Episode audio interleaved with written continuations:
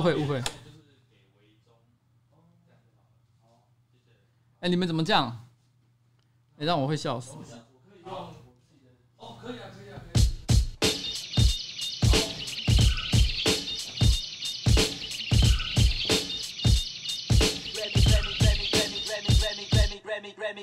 哦跟你同学说，这里饶舌特别多，这是我们家的家常音乐。可以请他进来坐，喝茶吃水果，听听我们家的家常音乐。Remy 跟你同学说，这里饶舌特别多，这是我们家的家常音乐。可以请他进来坐，在学校学不够，我们一起帮他加强音乐。你同学说。你是个饶二代，长得超可爱，从小就听过武当派，面对社会主张爱，住在城内活在体制外。Jazz 加上 Hip Hop，爸爸的手里菜，见到的叔叔都懂四大元素，知识来自生活，不是那节目。他们全心投入，也知道那并非全部。喜欢西洋音乐，也爱芭乐莲雾。除了陪你画图，我也是家里大厨，转给耳朵放毒，但饕客不爱高热，所以我用低温舒肥，搭配手感烘焙，这是焚香操配带出来的特殊风味。看我左手牛排刀，右手一双筷子，一边 chop samples，一边夹进拍子里。同学没有见过，分不清吗还是米？下课后带他们来这里，让他们爱死你。Remy 跟你同学说，这里饶舌特别多，这是我们家的家常音乐。可以请他进来坐，喝茶吃水果，听听我们家的家常音乐。Remy 跟你同学说，这里饶舌特别多，这是我们家的家常音乐。可以请他进来坐，在学校学不够，我们一起帮他加强音乐。一组乐队在卖力的演奏着，突然被我暂停倒转重复播放，一颗一颗的声音从我房间窜出，阵阵低频穿透楼下和楼上，房里弥漫着高浓度的音乐小分子。不管我在听着歌，或是想歌词，敲着鼓跳着舞，在我的厨房，你闯进我的日常，就变成了家常。Yeah，试试我的主厨推荐九零嘻哈菜系，融入我的创意食材来自在地，出现菜单上的都是我的 IP，喜欢这种料理自然跳的卖力，嘿，上菜请注意，香味四溢，Rise and Be，Remy 跟你同学说，这里饶舌特别多，这是我们家的家常音乐。可以请他进来坐，喝茶吃水果，听听我们家的家常音乐。Remy 跟你同学说，这里饶舌特别多，这是我们家的家常音乐。可以请他进来坐，在学校学不够，我们一起帮他加强音乐。Remy 跟你同学说，这里饶舌特别多，这是我们家的家常音乐。可以请他进来坐，喝茶吃水果，听听我们家的家常音乐。Remy 跟你同学说，这里饶舌特别多，这是我们家的家常音乐。可以请他进来坐，在学校学不够，我们一起帮他加强音乐。你同学说，谁是嘻哈妹？跟你同学说，你的 AKA。跟你同学说，这种我最会，一首接一首，像是 DJ 背对背。跟你同学说，谁是嘻哈妹？跟你同学说。你的 AKA，跟你同学说，这种我最会，一首接一首，像是 DJ 背对背。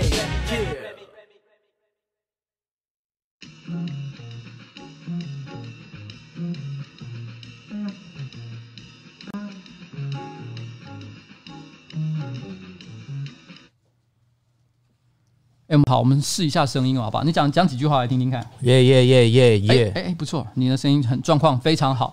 好了，嘿，嘿，各位观众，大家好，我是那个上班不要看的瓜吉，我是瓜吉，也是邱议员。那我们今天呢，这个直播的主题叫做《人生晚长》EP 九十一。呃，我是瓜吉，也是邱议员，来吃蛋堡，也是软嘴唇的家常料理。干，这个标题超级长，但是我们标题为什么这么长呢？是因为今天有一个特别来宾，我们可以是否可以请你讲一下你平常在你的歌开头一定会讲的那句话？这是蛋堡，也叫软嘴唇。这要求会不会太过分？OK 啊，会不会很麻烦？不会，就常讲，这已经是已经是家常便饭，家常便饭，家常料理。所以其实最近你正好出了一张专辑，叫做《家常料理》。那这张专辑家常音乐啊，家常音乐，对不起，呃呃呃，我刚我刚居然顺势的就把那个那个呃最常讲的那句话给讲出来。对，其实应该是加强音乐才对。那加强音乐这四个字到底有什么样的意思？可不可以请你跟观众稍微解释一下？诶，它这个意思就是有几个，一个是。就是嘻哈饶舌歌是我家很常出现的音乐，嗯，然后一个意思是，我把嘻哈做的很家常。OK，对，因为好像你是那时候离开那个颜色嘛，嗯，然后我记得，我记得其实因为我对呃迪拉最近也是小有一点认识，蛮常去找他玩的，哦、然后我发现迪拉是一个器材控。对，他很喜欢买一些很昂贵的东西，不断的尝试。像举例来讲，其实我觉得以做直播来说，我已经算是买了非常昂贵、也非常复杂、非常专业的设备了。但是前几天他还是特别跟我讲说，我觉得你还是缺了一些东西。他特别跟我讲，你少你要再买更专业的 pre，再买更好的 compressor，然后、oh. 然后怎么样怎么样，声音就会更甜更美啊。混音器，我建议你升级买另外一台什么东西。所以我觉得哇，他满脑子都是硬题这件事情哎。嗯，但这跟加强音乐的概念是不是就有点不太一样？对，就是我的话。我会可能会去想说，就是可能到一个程度就好了。就是你如果用一个百万设备来做直播，但是你的内容非常无聊的话，那也是没有用。哦，哎，对不起，我画面延迟，画面延迟吗？稍等，对不起，我稍等我一下下。画面延迟，这是什么问题？可是现在 CPU 使用量是真的有点高哎。我要确认一下问题出在哪里。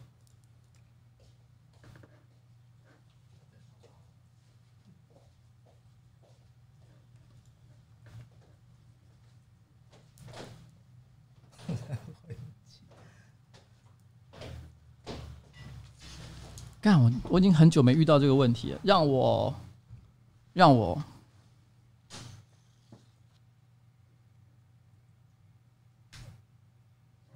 在说的绕赛就是这个意思吗？没错。哦，硬体上出问题。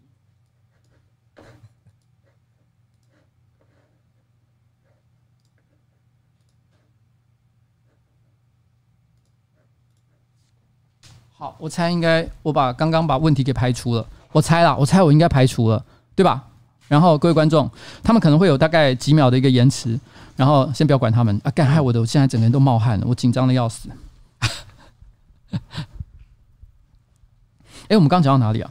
讲到器材控啊，讲到器材控，所以我说它跟加强音乐的概念是不是有点不太一样？就是我跟他这部分个性刚好有一点不太一样。嗯，就是我是比较在意说，就可能器材，我觉得到一个到一个 level 就好了。嗯，然后如果你用了百万器材，但是你的内容很无聊，那也。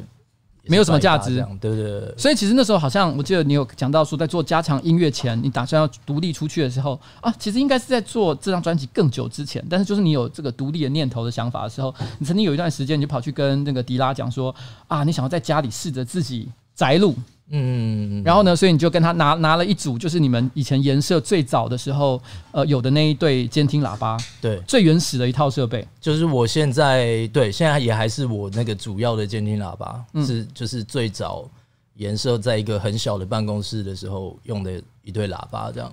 然后对你的那个喇叭是怎么样？是很昂贵、很特别，然后已经绝版的商品，还是它有什么独特的价值？那个有感情，就是有感情而已。有感情。然后我我蛮喜欢它的声音的，我觉得那个那个声音就是听嘻哈蛮爽的这样。哦，所以你就把那个东西给拿走，然后放到家里面去，然后开始尝试在家里面创作这张专辑。那可能大概是多少？两三年前的事情。呃，如果以那个以把喇叭搬回家为那个点的话，应该。有五六六年应该有哇，那么久的时间。对，那差不多就是因为你上一张专辑其实是二零一三年的，就是那个杜振熙的内部装修嘛。对，内部整修那内部整修，嗯，因为那个的隔一年就是一四年，我小孩就出生了，嗯，所以那那个一四年开始我就很常就都是待在家那种东西这样。哦，讲到你小孩出生这件事情，我有看到一篇报道，它上面有讲说你在二零一三年的就是内部。呃，整修整修内部整修这一这一张专辑里面，不是有一首歌叫《史诗》嘛？对。那《史诗》里面其实有一段歌词是在讲说，将来你要给你的小孩子听、小孩子看，还是什么之类的，类似像这样的台词。但是当时你写的时候，你心里是觉得我这辈子永远都不会有小孩。没想到想着想着，隔年小孩就生出来了，你自己也是吓一跳。当时就是想说，就写一写，就是对未来的一个想象嘛。嗯。结果没有发现，就是就没有想到没多久。大概就是我七月发片，我在十月就发现有小孩了，这样、哦。那个时候没有结婚吗？没有，哦，所以完全是是一个意外。对，而且那时候我跟我就是本来女朋友嘛，嗯就那时候我们才认识半年而已。哦，本来觉得还没有稳定下来，对，就应该说对彼此都还没有很熟悉。所以你那现在你有后悔这个决定吗？现在不会耶，老实说，嗯因为就是你现在看着小孩活生生在那边，后悔也没有用。没有啊，就是其实现在就是呃，面对小孩，其实你会觉得很很充满这样，不会就是不会后悔这个决定，只是说中间的确有有这么一个一段时间是要熬过来这样。二零一四年的时候，你的小孩刚出生，所以到现在他差不多应该是六岁左右的年纪。今年要上小学，今年准备要上小学了。我记得你在另外一篇报道里面有提到说，如果不是因为这个小孩的话，你觉得你自己还可能困在内部整修整修 这个年代？对，对啊，就是，嗯，算是他出现。我我觉得他有一点像是那个一束鲜花的概念，嗯，就是我们小时候学的那个，嗯，那个课文《一束鲜花》，嗯。哎，我没看过什么叫一束鲜花课文，欸，真的吗？我不知道，我们年代可能有点差距。我以为你比我更更早，应该是因为那部那那个文章很，你觉得很 old school？对对对对对，没有没有，可是我真的没什么印象，你可以稍微跟我介绍一下吗？他就是说有一个人，他的生活环境很脏乱，然后人、嗯、人很懒惰，然后然后有一天，他朋友送了他一束鲜花，他摆在桌上，他觉得啊，这个环境配不上这个鲜花。哦嗯、所以他就找了一个花瓶，然后可能把它擦亮，然后插插在花瓶里面，就摆在桌上。嗯，然后渐渐他就觉得，呃，桌子以外也也配不上这这个景象。嗯，所以他就渐这样 一步一步就把整个家都打理好了。这样哦，所以这个小孩就是你那一束鲜花，因为有了这个小孩，所以你开始觉得你的生活不能够再烂挪下去，你要做一个更振作的人。于是呢，等了七年大家都等不到的新专辑就这样子诞生了。对，就是像这样的概念。哎、欸，其实我有一个很接近的理论，哎，但是叫做名牌包理论。名牌包理论是我以前跟朋友讲的，我就说，你知道名牌包这个东西非常可怕，就是你，你一开始你觉得你可能人生赚了一点，多赚了一点钱，刚开始上班，你想说你买得起名牌包了，所以你花了两万块、三万块钱买了一个名牌包，然后你觉得这个没什么，但你买了之后，你就会觉得你鞋子不对。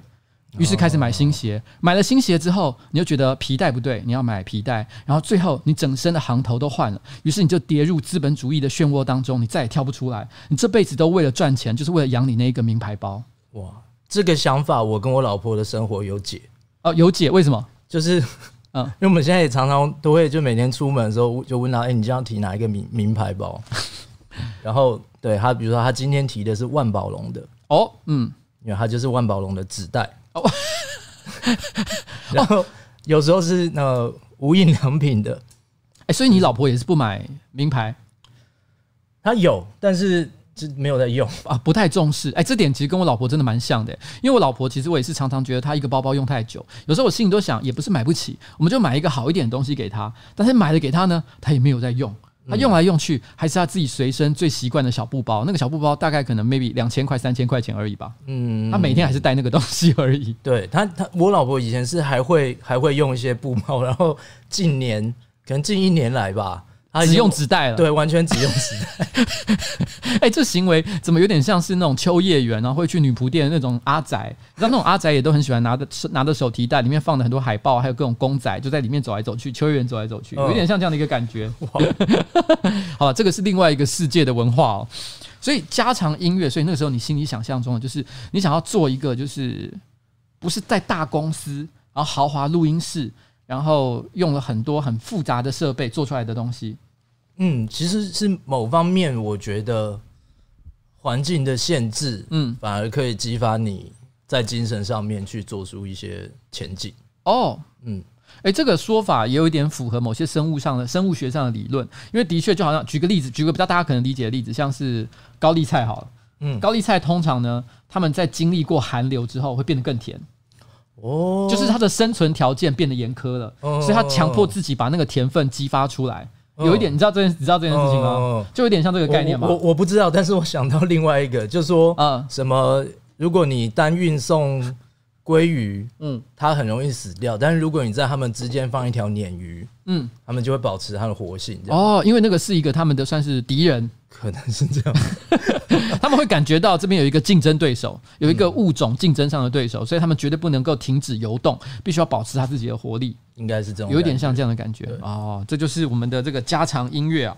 你你你以前曾经在另外一个那个报道有提到，就是说你很喜欢一部漫画叫《通灵王》。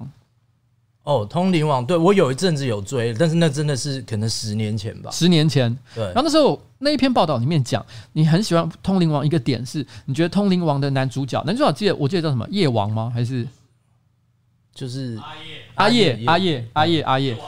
啊，夜王是他的哥哥。OK，阿叶他是一个呃呃，希望过着无忧无虑生活的人。对，可是如果要过无忧无虑的生活，就先必须通过非常多的战斗，才有可能达到这个境界。而你觉得这个就是你对你人生的一个体悟？对，如果在《火影忍者》里面，我就是鹿丸。嗯，哦，鹿丸，哎，鹿丸运气非常好，哎，他娶了应该是呃整部作品里面最漂亮的老婆。哎，真的吗？其实到那边我就没有看，啊，都没有就就没有看了吗？对对对对后来他娶了谁？我已经忘了啊。啊，小啊，手菊，对，他娶了手菊，他娶了手菊。我印象中他是过着一个非常胜利的人生，而且他后来应该是当了村长嘛，对不对？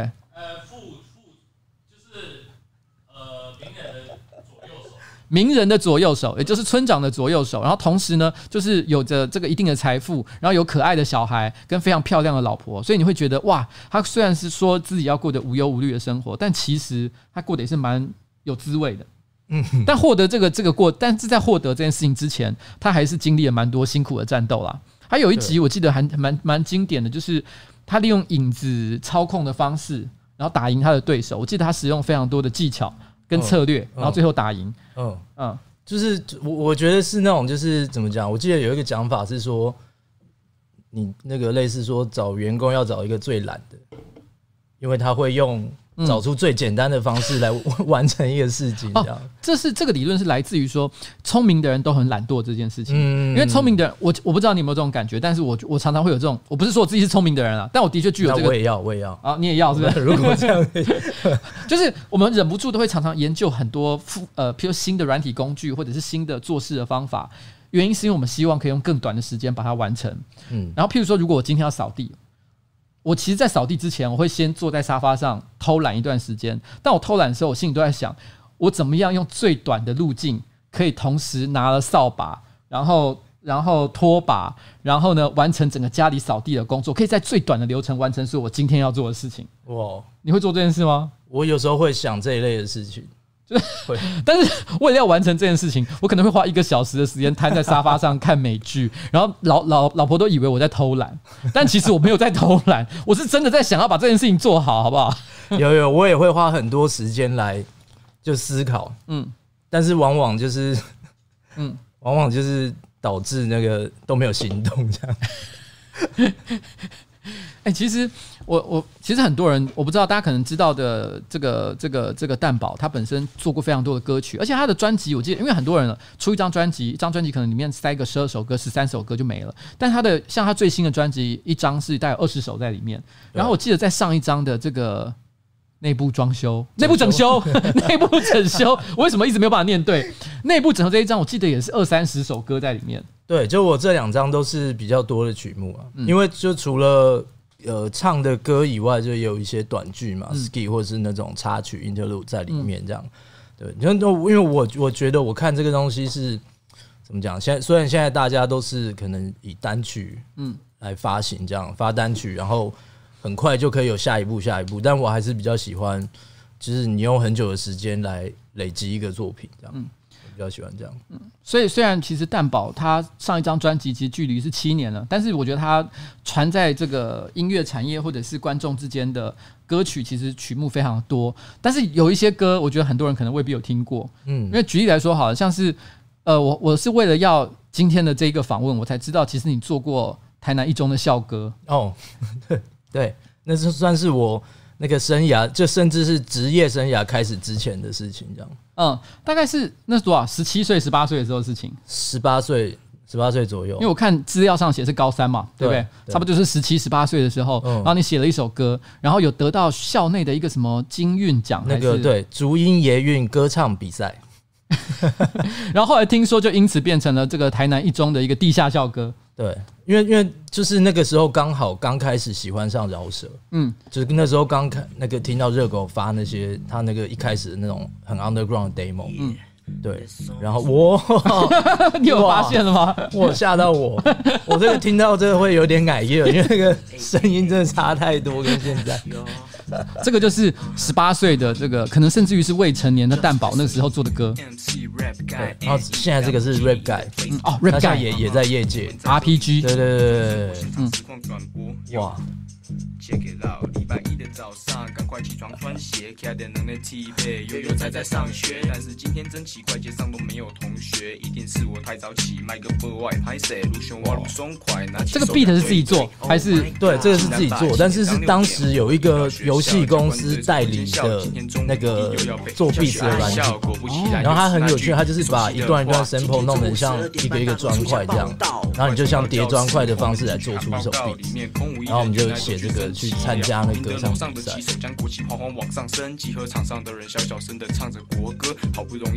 这个还不是你吗？对不对？对对对，这还没有。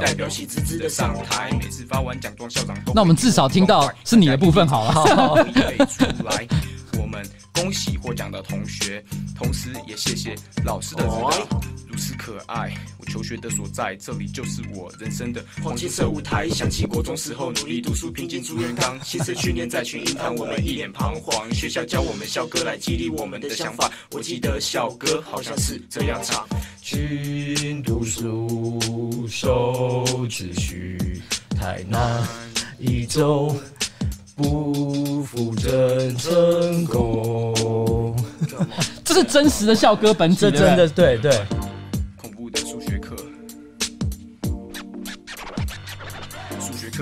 好，结果还不是我。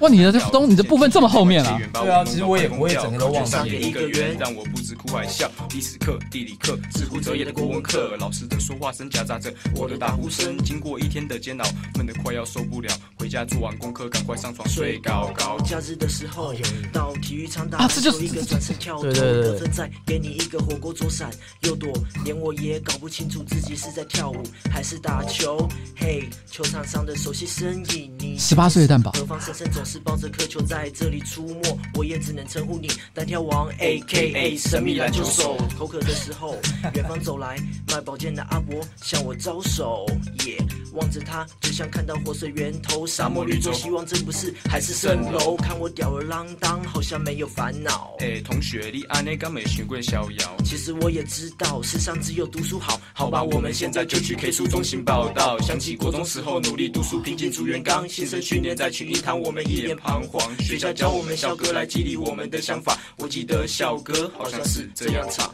勤读书，守秩序。哇，我整个耳朵好热哦！哇，好了好了，我们把它拉掉。我问一下，你这是你上一次听到这首歌是什么时候啊？现在也有好几年吧，好几年，几年有有没有个五年十年？应该绝对有五年以上，绝对有五年以上。因为我其实，在 YouTube 上有找到他的有点像 MV 一样的东西，那个不是你做的，我猜。对，那个应该是后来的学弟做的之类的。对，学，因为我想在差不多你十八岁那个年纪，也就是我想看以现在来讲，二十年前，二十年前对不对？二十年前，我想那个时候。应该还不流行现在所谓什么 Premiere 啊、Final Cut Pro 啊，那个时候其实要做影像编辑的话，其实应该翻非常的复杂，门槛很高。可能是威力导演吧？威力导演那个时候有吗？二十年前，等下让我思考一下。二十年前的话，大概是我二十五岁的时候，二十五岁我刚刚出社会。哇，那时候哎、欸，那时候有威力导演哦，应该有了，有了，有了，很早期的威力导演，有有有，我想起来，那个时候的确有，但是功能非常的粗浅。嗯嗯嗯。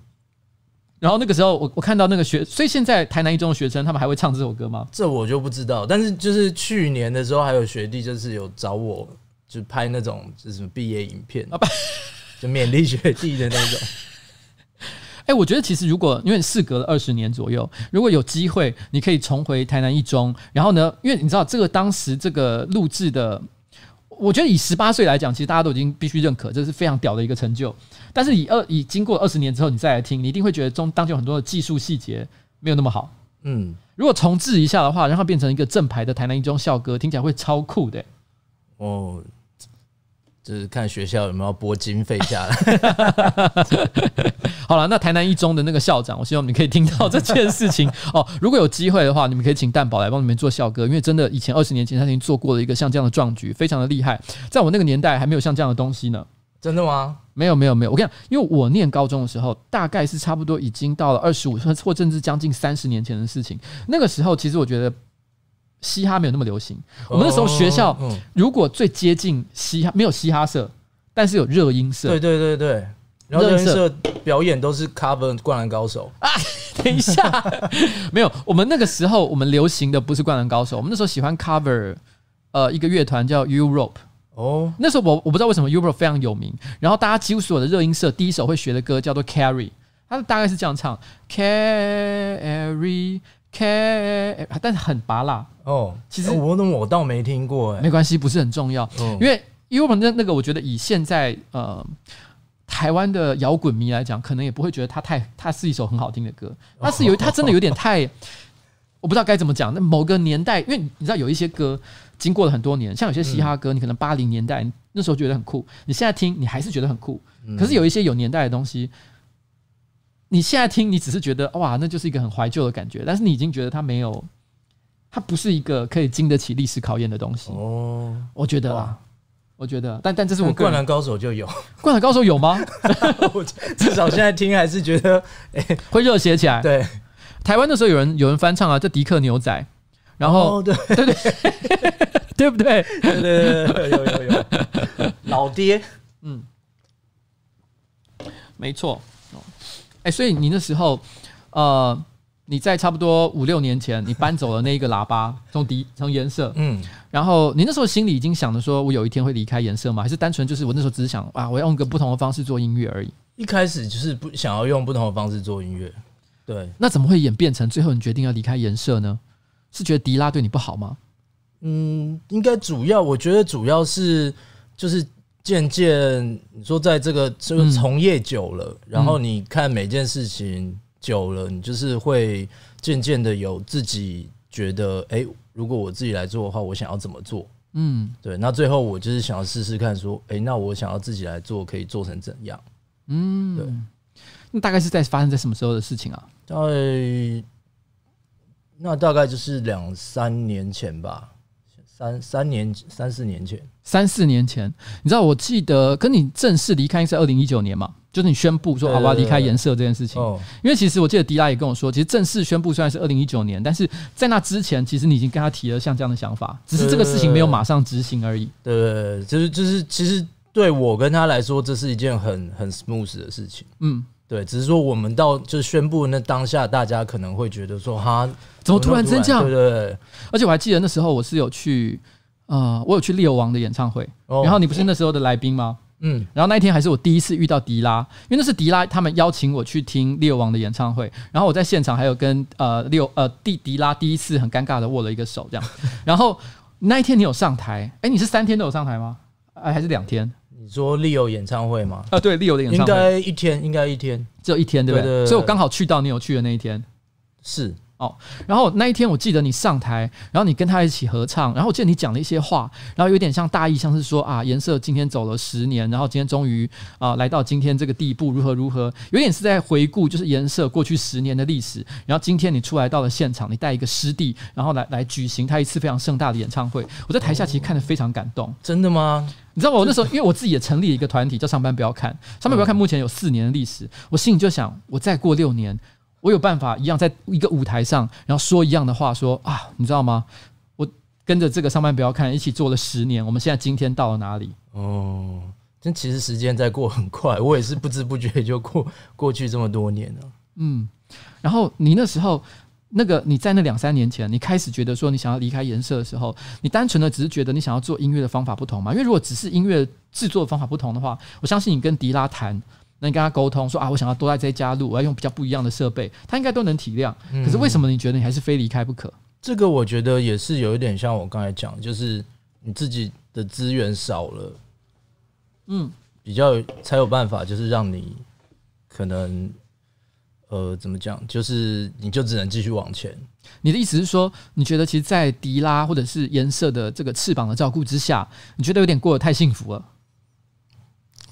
应该是，我觉得比较像是越后期，因为其实最一开始颜色一开始的时候，就是可能只有全部哦，就只有可能我迪拉，然后就最少的时候只有我跟迪拉，就是有在就是做事情，嗯，的人这样，然后后来可能还有加一位设计什么的，嗯，然后渐渐越来越多人，嗯，所以最最早期的时候，我是什么事情也都要做，嗯，我可能今天那时候住淡水嘛，嗯，然后可能我我要做个贴纸，我要骑车去三重，嗯，然后要要干嘛？要骑车去板桥，什么干嘛的，就都要自己弄，对，然后设计也要自己弄，音乐也是自己弄。然后越越越到现在，就是公司越来越有规模，嗯、其实你自己的功能变得越来越单一，然后我就觉得不踏实，这样不踏实。你是说单纯的就只是一个，比如说创作者或者是表演者这件事情，让你没有一种从头把一件工作完成的那种感觉？呃，这也是有，但就是如果说你，如果是说艺人的话。然后你可能就什么干嘛都有人在旁边帮你弄好，嗯，就服侍好，然后然后呃有人告诉你说啊，你几月几号？比如说呃五月七号，今天是五月七号，对，五月七号要上，我也不知道今天几号，就是要上挂机直播，嗯，然后什么五月九号要干嘛，嗯，然后那我觉得就是好像我不是不是我在掌控我的生活，嗯，对，你想要重新掌控自己的生活，嗯。你知道，然后想要了解每一件事情的根本，就是它是怎么发生的，它为什么要这样？其实就以前在工作的时候，我就是这样，就我很很爱问说，为什么这个要这样？嗯，可是你知道，其实你每件事情都这样问的时候，其实你的工作伙伴会很很困扰。那这算是你个人的一个习惯就对了。对对对，那最后我觉得，其实你自己做的时候，你就知道为什么要这样。嗯，你知道，这让我想到。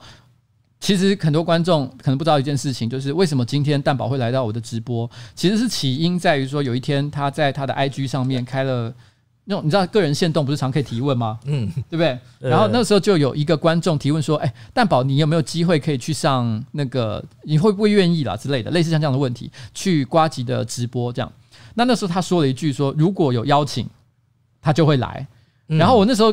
因为当然你知道吗？这个这个讯息都已经被那时候一堆人立刻把那个图截给我看，说蛋堡说只要你邀请他就会去哦。你知道都已经这样了，如果不做任何表示，我应该吗？原原来是这样哦。没有没有没有，哎，真的，我我跟你讲，我其实我我先讲一件事情，我从来没有主动邀请过任何人上我的直播，真的没有。哦，利友王那些人通通都是，譬如说迪拉说，哎，我们最近要发片，所以要宣传，所以你要不要来？我唯一只有邀请过一个人。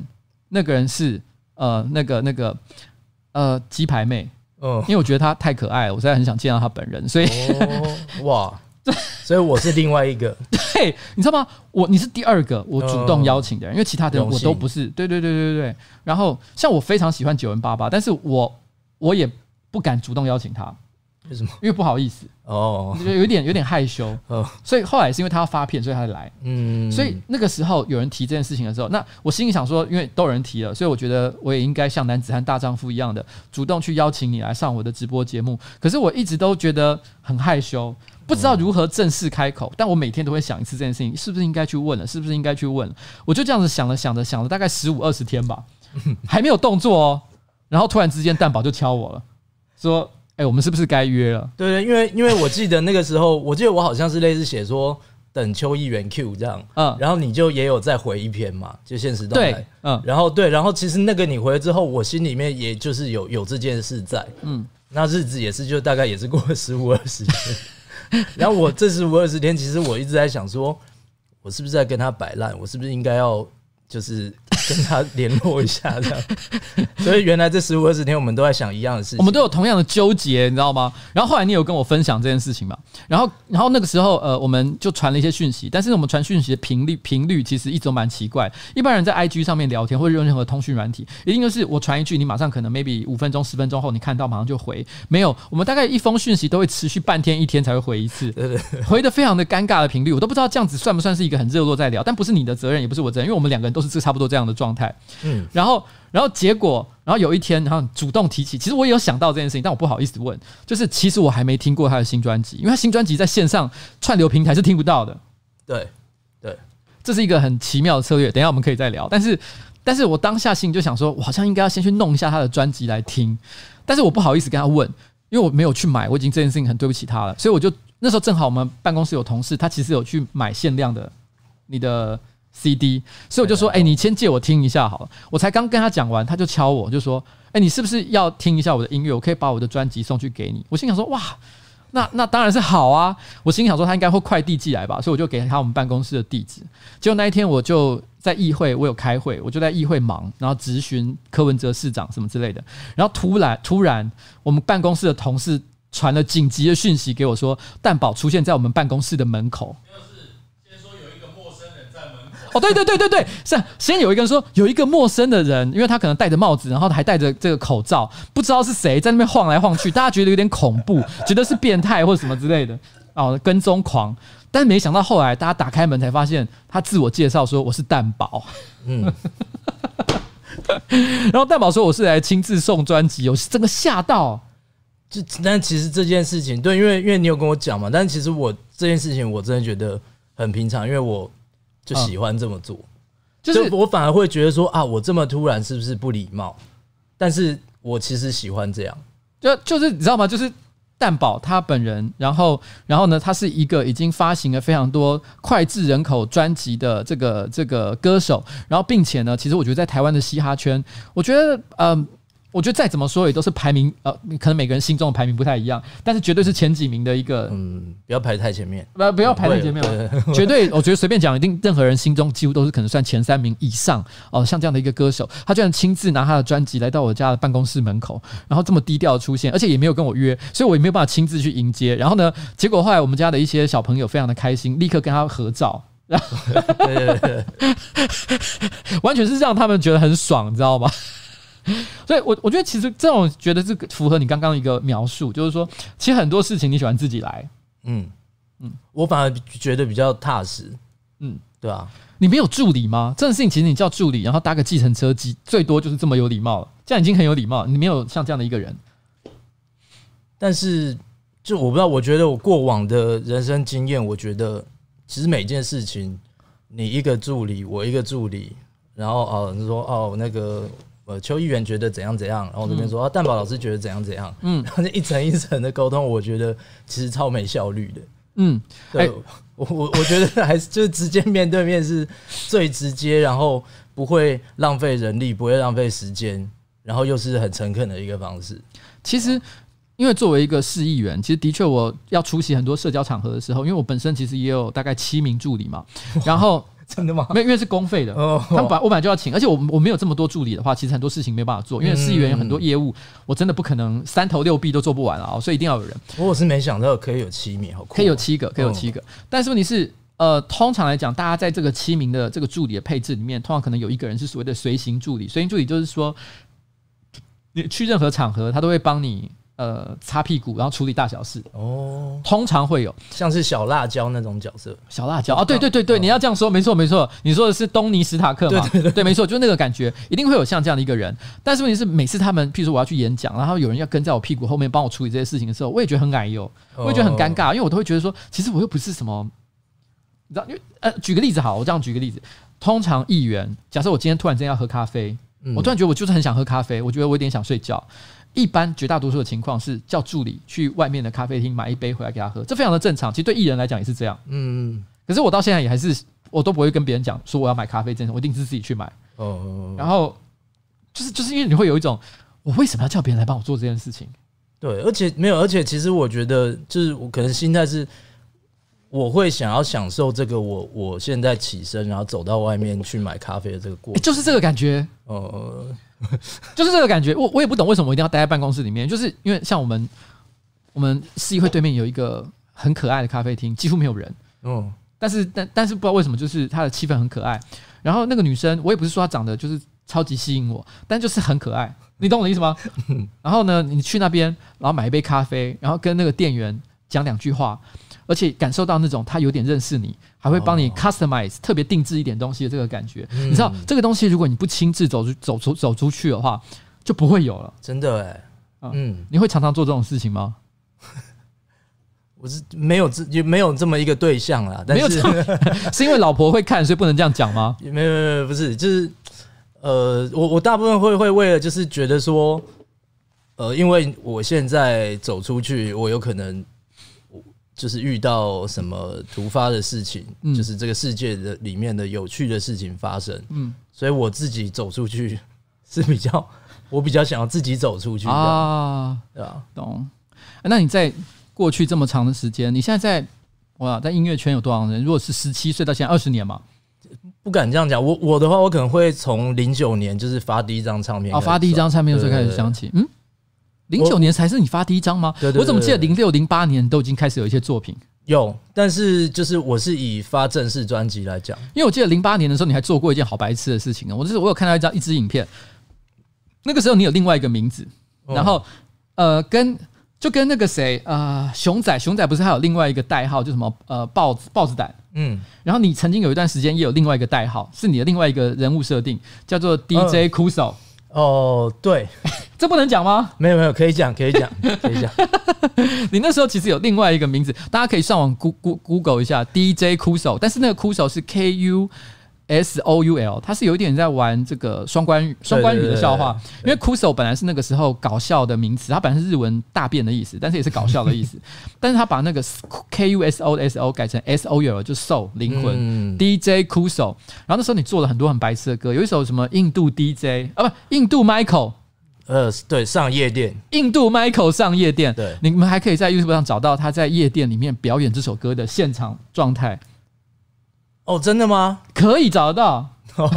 你不知道吗？就现场演出，现场演出，我记得这场演出里面，其实你有好像我不太确定是不是你个人的头发，但是是一个很奇怪的发型，然后你还有戴两个哦哦，呃獠牙，有，我想到那个是我就是零九年就是发第一张唱片的的那个类似发片前的一个暖身的演出，哦。暖身派对之类的，嗯，然后就有有演出那首歌，对，那应该就是唯一一次，唯一一次哦，有有上到就是有有影片留下，影片记录留下来，对，但我自己好像没看过，你自己居然没看过？天哪！我刚刚应该把它抓下来的，因为我刚本来一度在想说，我今天要不要准备什么奇怪的素材？但我想想说，因为那一天的录音品质不是太好，不过大家还是可以看，我觉得非常难得，你会看到完全不一样的这个这个蛋堡。哦而且我记得 DJ Kuso 做不止一首歌，好像蛮多首。对对对，其实那个是我就是大学的时候的一个消遣，嗯因为我大学念设计嘛，嗯然后呃，就做设计，你其实可能不是考试没有很多，但是你就要一直做作品。然后那，做作品，比如说期末，然后你就是大家一直赶作品的时候，就赶到很弄到很烦，我就会就音乐拿音乐来当消遣，然后就是会做一些那一种那种东西。然后比如说我做过那个什么，就是把周星驰的对白，嗯，什么大什么大人什么人，那个剪成啊，剪成一首饶舌歌。哎、等一下，我听过哎、但是我我不知道我听到的版本是不是就是你剪的版本。我有做过两首，啊，嗯现在做过两首。我确定现在好像 YouTube 上也还有，因为大概我记得就是一直 repeat，大什么大，人什么人，大不大，人怎么人，是不是这样？是不是这样？对对对，就是那个是第一集，然后第二集是什么？Oh my god！那是蛋宝的作品。呃，第二集是什么？什么哦什么哦啊？什么那那个？Oh my god！但那时候你叫你是用 DJ Kuso 的名字吗？对，那个时候是，只是说那个时候还没有什么平台让你去，比如说比较正式的发表作品，我可能就是做完然后就丢给朋友这样。哎、我这真的很屌，因为我记得我年轻的时候，呃，不讲年轻，也是蛮久的，大概十几年前吧。我听到这首歌的时候，我觉得很酷。我还记得我那时候有一阵子还蛮蛮爱，就是 repeat 听那首歌，因为我觉得那首歌虽然完全是 sample 别人的东西而已，嗯，但是很其实是也蛮好听的一个一首歌。就我初中时觉得说这样很好笑，然后 然后因为我是周星驰迷，所以我收集了很多他的那个，当时是 VCD。哇塞！啊，我跟你讲，我刚觉得，我觉得啊，shit，我不知道这件事情。那我刚应该今天就应该准备这首歌来放给大家听的，因为实在太 屌了。我看你没有听过的话，大家试着去 Google 搜寻一下。我猜这边有两个关键字，一个是周星驰，一个是 DJ Kuso。你们用这两个字去搜寻一下，看看找得到这首歌。找到这首歌的话，哇，你赚到！这首歌当年我觉得真的是帅气到一个不行。但在你这么长的一个创作过程当中，已经十十几年了左右嘛，嗯，刚刚说没有二十年，所以我们算十几年好了。嗯，零零九年到现在十一年、十二年。然后你有没有任何一首歌？因为那首歌很红，什么史诗啊、过程啊、收敛水啊，你有没有任何一首歌？你其实现在呃，可能去如果去一些商业演出，别人要求你演这个经典歌曲，你已经觉得很烦的，就是我其实不太想再唱这首歌，可大家都叫我唱。呃，近年可能是，其实都还好，但是关于小熊比较会比较多人会问，会问，因为其实，在 Spotify 或者是那个 A Apple 的那个 Apple Music 上面，它都应该是第一名的音乐。哦，就是因为他们都会有一个功能，叫做说你点进去歌手的页面，他会告诉你这这个歌手目前最热门的，就最多人听的歌是哪一首。关于小熊在在这两个平台上都是第一名。哦，真的吗？真的是不知道。所以你会觉得这首歌是你特别不喜欢的吗？就啊，不要再叫我唱这首了，我好烦哦。应该是不会说很烦啦，但是就是。比遇到最多的情况都是可能厂商他们就是会要求说，哦，我很喜欢这首，拜托可不可以唱唱这首这样哦。对，但是你你可你会提，就是表示说你心里其实他你并不觉得他是你最屌的一个代表作。可能是比如说我我在排那个当下那个比如说当次的表演的歌单的时候，我可能会觉得说啊，这个放在中间会不会没那么合这样？嗯，对。但是他们就是比如说。还很想要，嗯，那还是会插在里面。可是自己就会觉得，比如说我歌跟歌，歌跟歌中间什么过场啊，什么就就要特别的想一下这样。哦，因为，作为就是就是像譬如说我们呃，假设 DJ 要放歌的时候啊，通常我们都会在可能我们准备了一首，比如二十首的歌单，我们一定会有一两首。是那种我觉得今天场子太冷，然后呢，或者是我觉得这边就是要高潮，一定要拿来让整个场子炸起来的歌。哦，其实关于小熊，我觉得如果今天我要编这个这个这个蛋堡的歌单的话，它很可能就是属于这种会炸场的歌。哦，你没有感觉到这件事情吗？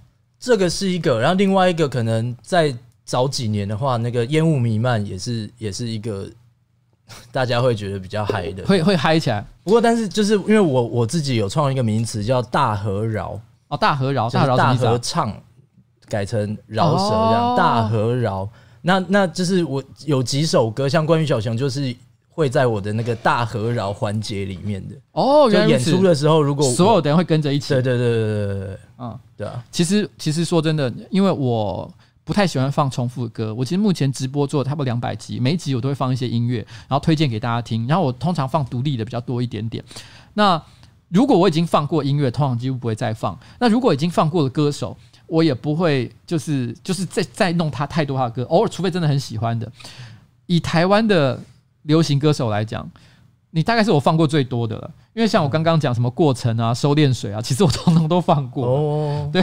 然后关于小熊，其实我有有一次直播，我有提到说，关于小熊，其实。呃，你首那首歌出来的时候，应该也是我呃蛮年轻的时候，我想看，嗯，就零九年，零九年嘛，所以我那时候应该也差不多二二十几，不到三十岁吧。然后那时候我我在电视上听到这首歌，我觉得其实还不错，我推荐给我的老婆，然后我的老婆当下听以后嗤之以鼻，说这什么东西。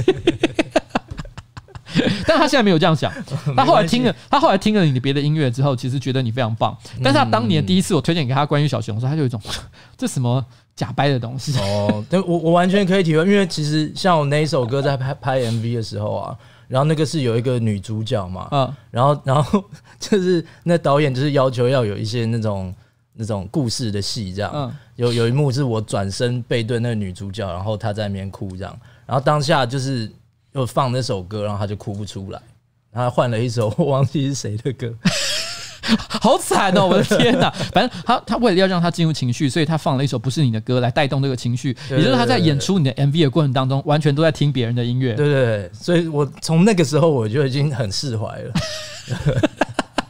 其实关于小熊，我真的觉得他其实蛮好听的啦，但我必须坦白说，他的歌词是比较文艺腔的一点，是有一点，呃，算是啊，对。我觉得跟现在比起来，那个时候的确是比较 gay 白一点。没错，因为你曾经在另外一篇报道里面，我就有提到说，其实你年轻的时候，你觉得你有一段时间也受到方文山的影响。哦，那个是很早，那个就是就是高中的时候。哦，高中的时候，就是真的刚开始，呃，我刚开始写饶舌的时候。对，你那时候说你会写一些歌词，叫做什么“罗马式的斑驳墙壁”。对对对，那个是。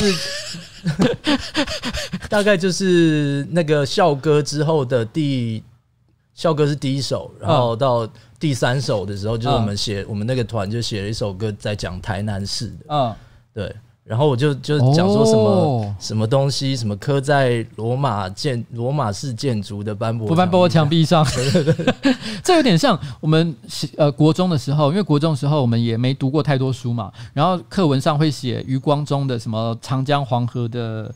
的诗新诗，嗯、然后你就会忍不住想要模仿，所以你也会写一堆长江黄河多么的壮丽之类的内容。但长大回想起来看，干我干我根本就没看过长江黄河长怎样。哦、我在那边写这个冲山小，我连浊水溪都不太熟，好不好？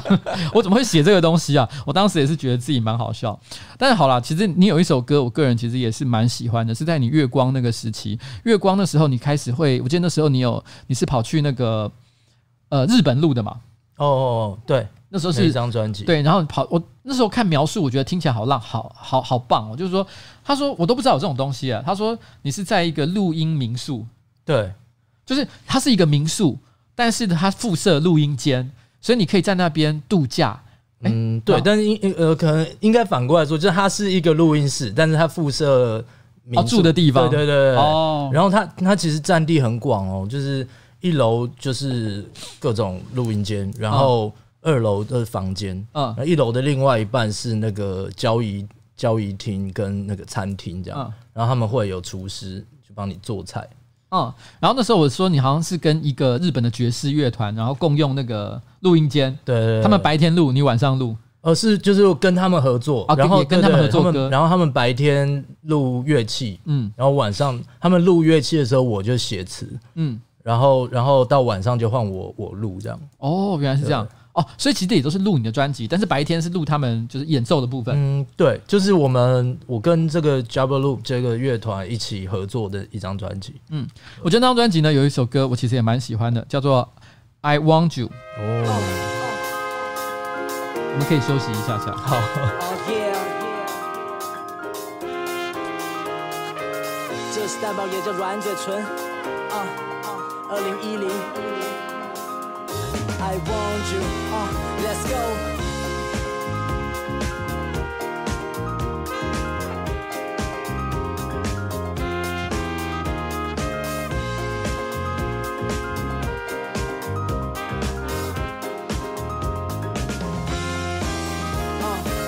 这个距离没到过，再靠近点就爆破。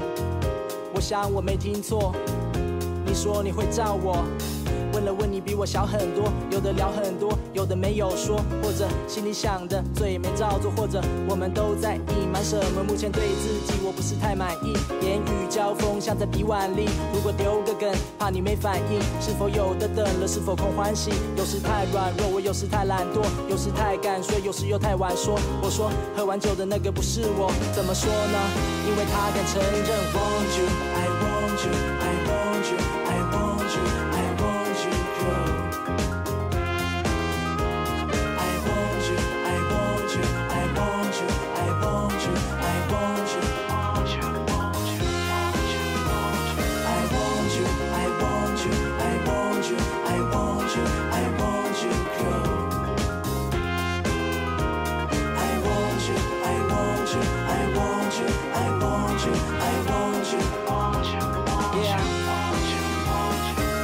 这个晚上原本各自 social，你跟你的，我跟我的朋友，不打算多做介绍。他们太多样貌，醉的没醉的都成风景，no 的锵的都在过瘾。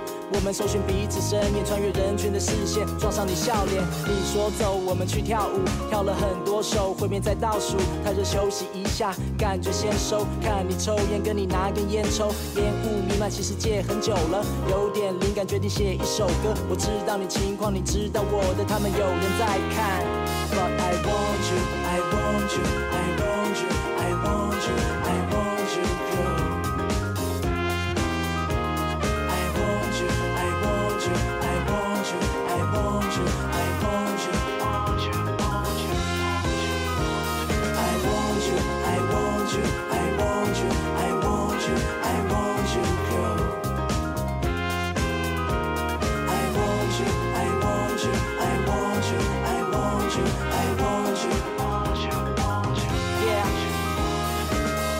追逐，不断飞；不断追溯，不乱亏。有点冲动的后排队，有些立场没捍卫。I want you，I want you，so I want you，I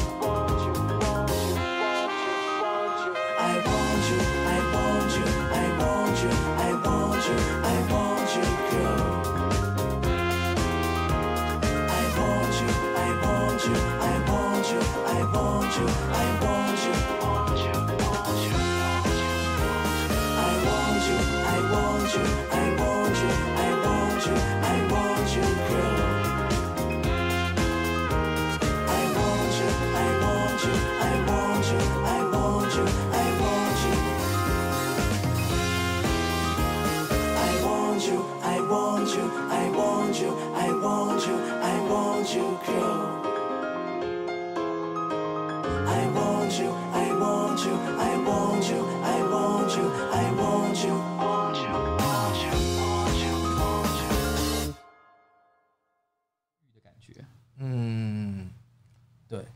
有这样觉得吗？我们现在声音又回来了。我们刚刚没有讲什么不可以讲的事情啊。不过刚刚刚刚这个这个蛋宝讲到了一件我觉得非常值得恭喜的事情，就是他说其实我还没啊不能讲对不对对？对对哦哦，好，没事。那那那不要说了，不要说，对不起，对不起，我们啊，我错了，我对不起，对不起。那我们就我们就我就随便提一下，就是其实我老婆曾经跟我讲说，她觉得这个这个呃蛋宝的音乐，在她她每她听的时候，她直觉想到一个最接近的类比，就是 New New Japs。嗯，他说其实听起来就觉得他有很多的这个呃 beat 或者是这个编曲的感觉，会让他联想到这个已经过去的一个 DJ。嗯嗯嗯，对，他的确是我大学的时期就是很常听的一个制作人。嗯，对，只是只是我觉得你可能跟呃，我觉得你在跟 New Japs 听起来最大的差别就是，我不知道为什么 New Japs 每次他每一首歌，明明他的歌是一个很好的名字，譬如说叫 Love，但我觉得听起来都很悲伤。哦，而且不是因为歌词的关系，是光听那个 beat 本身，我就觉得这个人是不是天生非常的忧郁？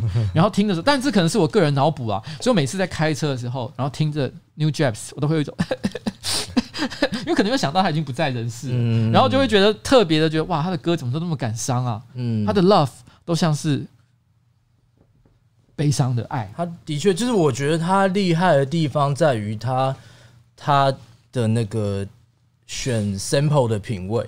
嗯，对，就是他很会找那种很有情怀的的音乐 sample，嗯，对，然后然后加上他的鼓之后，他的混音的方式也蛮特别，他会把它混的糊糊的，嗯，就是不是那种好像鼓一个很清楚，然后什么什么乐器很清楚，嗯嗯嗯他会把它整个弄成是一个糊糊的朦胧的状态，这样，嗯，对，那是我觉得他厉害的地方。哦，但即便是这样，就是用这种很，其实老这果果然是音乐人的评语，这有点像是我们在喝酒的时候，如果不会喝酒的人就会说，哎、这个蛮好喝的，但是会会喝的人就会说啊，我觉得这个前味如何，后味怎么样，然后单宁的感觉比较重，如何如何，我就会有一些很厉害的描写。像我其实像刚刚这个这个评语，我就不知道怎么说出来才好。哦，嗯，真的，我我 就是这对啊，这个是我我就是因为自己也是从业人员，所以就是会会会去聊这部分这样。OK，好，其实啊、呃，你的那个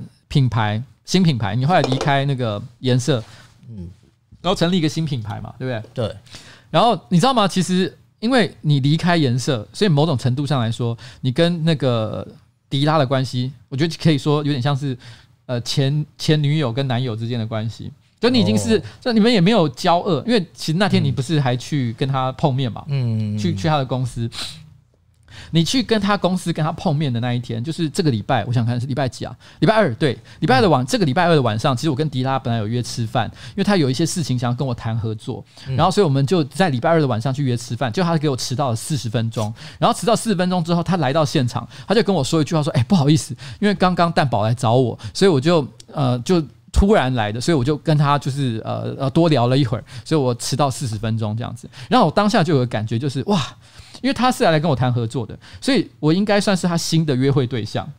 然后，然后这个新的约会对象居然输给了前女友。前女友一来，他马上就说：“好，我先跟他聊个四十分钟再讲。”那我们现在之间应该有某一种闪电？没有啦，其实真的还好，我也没有觉得自己地位这么高。但我我我当下就有个感受，就是说，其实。人与人之间的关系真的很奇妙，就是因为举个例子来讲好了，其实我最近我们办公室其实有一个同事哦，他叫阿杰，那他其实最近其实也是决定了采取一个不一样的合作方式，跟跟我们跟我们一个不不一样的合作方式，就他可能未来就不会呃不再是以我们公司的员工方式，他某种程度上也有点像是独立出去了，嗯嗯嗯，对，然后他独立出去这件事情，但是问题是他并没有不跟我们交恶，嗯，他还是继续跟我们合作。我们只要有拍片，我们都还是会发通告给他，而且他很多时候他也是会来。嗯，其实像我们今天下午，他也有来跟我们开会，就跟我们讨论说明天拍片到底要怎么样去拍。他还是有来跟我们做这些事情。可是对于很多观众来讲，他们很很容易就会想到说：哇，你们他离开公司，那是不是我们你知道吗？我们骄恶，呃，然后就外界都很容易往那个方方面去想，这样。嗯。那你自己觉得呢？你怎么去看待你跟迪拉之间的关系啊？怎么看待我跟迪拉之间的关系？嗯，诶、欸，就是其实我一直都觉得，比如说从以前，就是我们不能说一起弄，嗯，应该说就是颜色，他才刚弄颜色的时候，嗯，因为颜色其实最一开始都不是发行音乐，他是发行一些刊物，嗯，对，他那时候有做什么？反正就写一些就音乐相关的，嗯，就是那种杂志啊什么的那种，但是很很小的、很很很独立发行的那种东西。然后大概是从我加入之后，才开始是有比较有有步骤的开始，呃，做音乐的东西这样。嗯，所以其实我自己觉得我们是伙伴，嗯，只是算是你并不是一个员工，对，嗯。但当然也是 也是员工没错，但是等于应该说就是我们一起把颜色这个品牌做起来。因为在你去之前，其实颜色并不真正的是一个完全以音乐为主的一家公司。对，就是说他也是想要做音乐，但是那时候他做的比较多其实是刊物。嗯，其实这跟我跟阿杰的关系我也觉得很像。老实说，上班不要看。当然，我们就算阿杰没有来之前就已经存在了，但是问题是呢，其实是阿杰是二零一七年加入我们这边的。但二零一七年他加入了之后，其实公司的风格因为他的关系有了很大的改变。嗯，所以对于我来说，我们后来二零一八年获得了蛮大的成功，所以你才会今天看到我今天有这边做直播，而且还有线上现在有九千多人在看，一定都是除了是我自己的成就之外，也是上班不要看全体的成就。那其实阿杰对我来说也是制造出上班不要看这个品牌一个非常重要的人，嗯，所以我觉得这个关系，所以你知道吗？当我在听迪拉跟我讲你跟他之间的故事的时候，我真的会有一种哇，所有的事情非常的历历在目，嗯，好像在讲，你知道吗？就是我我不会说完全一样了，因为还是有很多不同的地方，但是我可以感受得到那种那种那种情绪，嗯嗯，还有那种连接，某些连情感上的一些连接，而且我甚至于会觉得说，其实我觉得外界会对我们的误解，其实也都是一样的。对啊，因为其实大家只是只是想要很很简短的听一个答案，譬如说你们已经不好了，你们是不是谁背叛了？然后 对不对？是不是有一点大家就想要一个很简单的答案？但其实不是，这个的问题其实既简单但是又复杂。嗯嗯，它它复杂的地方是在于说，它没有办法用一一句话去简单简单的说明我们过去这么长的一段关系。但是简单的地方就在于说，不管怎么样，我们从来都没有忘记我们一开一起走的那个起点。对吧？我想是这样的，没没错嘛。就是就是在其实，在彼此人生中，是是都是有某一个时期是都是很很重的比重的，嗯，对吧？那个呃，前几个礼拜吧，那个水哥，嗯，就是李英宏有来，哦，然后李英宏其实他他就我们就有聊到一个段落，就是李英宏他他的这一次的新专辑里面，其实有一个那个。呃，有一个小段落，就是他那个专辑里面，他有放了。你有看听他新专辑吗？有有。他新专辑中间不是有一段就完全只有录音没有音乐？烟火的。对，烟火。对，他说那是很多年以前，然后那个颜色，他说那时候李英宏都还没有发片，所以大家还可能不认识李英宏是水哥或者是 DJ 迪迪龙的时候，然后呢，颜色一起去垦丁吧。嗯，去。其实我因为我也有听，但是老实说，我有点忘记那是哪一次。他说：“你其实你那，你那一天在那个录音里面，呃，虽然没有出现，可是你也在。哦，我也在那边。然后他说什么？很多现在已经离开的 Miss Cole 也在。哦。然后在那个声音里面，我可以听得到有迪拉，有他，有很多很多其很多这个颜色当时存在。就颜色，就是就是一一路这样走过来的人都在那个录音带里面。所以你知道吗？那个时候我听那个那那段话的时候，呃，其实很有感觉的。哦。你知道吗？就是每一个团队，每一个品牌，然后。”也许我们最后被大家知道的是一首歌、一张专辑，可能是过程，可能是 I Want You，但是其实这背后都有很多很多的故事。嗯嗯，对。所以在你的心里面，你现在觉得迪拉是一个对你来讲是一个什么样的人啊？是一个什么样的人？嗯，诶，我这个这个好难讲哦。嗯，你知道吗？这个这个迪拉曾经跟我讲过一件事情，然后他跟我讲了以后，我超级有感觉。他跟我说，他跟我说，你知道吗？因为你是射手座嘛，对不对？对，你是几号出生？你三号对不对？哎，你怎么知道？我的妈呀！你有去 Google 吗？你有去 Google？做功课。你有做功课？我傻眼。那你是几号？我七号。你七号对不对？好，我们差一点点。那我们两个都是射手座。然后那时候迪拉跟我讲一件事情，就是说，他说他其实，他说他提到你这个人，他就说你是一个常常会不回讯息的人。我是，我是。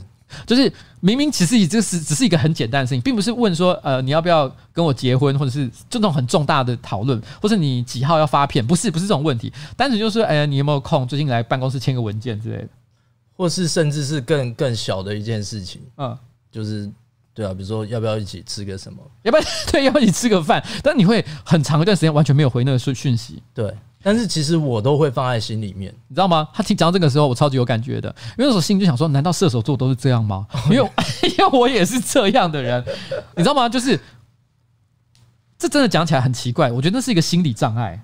嗯，我不是不知道有人传讯息给我，对，可是，是一定要等到有 feel 的时候才能回。对，就是这样，就是你知道，因为我一呃有一次那个谁，你知道有一个人叫做唐启阳，是。就是星座，没错，就是星座大师。嗯，然后那个那个唐启阳就国师嘛。对。那唐启阳他曾经在他的直呃直播还有他文章讲过很多射手座的坏话，他非常讨厌射手座。哦，真的吗？但我认为他会写这些，应该是好受过某些创伤了。然后我猜测的哦，他他没有讲得太清楚，但我猜测应该是因为这样。所以有一次我去上他的节目的时候，我就提到这件事情，我就说，为什么你老是对射手座这么多的意见？然后他就立刻讲了一个射手座的一个缺点，他说你们射手座就是爱搞失踪。哦，让我当下哑口无言，真的。嗯嗯嗯，你是不是就这种人？是哎、欸，就是其实老实说，我我会觉得有时候啦，我会觉得行踪让人家知道会不安。就是我我也说不上在那个心理障碍，就是就是有的时候你突然之间就什么东西都不想回，那你也不想让跟别人讨论，嗯，只想一个人。对，然后你也不是讨厌谁。真的也没有，对对对，然后然后就是想一个人就好了，对啊，就是一个 view 啊，嗯，一个 view。我我我一定会回的讯息只有一个人，就是我老婆。哦，我也是哎，因为因为没有办法，你知道吗？因为这个关系你知道已经已经确定了，那你要让他，你这个不能让他不开心，所以他的讯息是绝对不可以不看的。嗯，但如果这个关系是不确定的状态的时候，譬如说他是还是我女朋友，我可能真的也有一定的几率是。哦，会吗？你会这样对你的以前的女朋友吗？诶、欸，好像有一点，就是对，就是现在就是是老婆的话，真的是一定会回，对，一定会回，没办法吧？因为你知道家庭要和乐，然后你一可要在一起十几年、二十年以上，你怎么可能会你知道吗？为了一时的不回讯息，弄得大家都不开心，哦，所以这就是一定的。所以其实其实某方面我是觉得，就是其实我还我还有一点，嗯，我习惯的。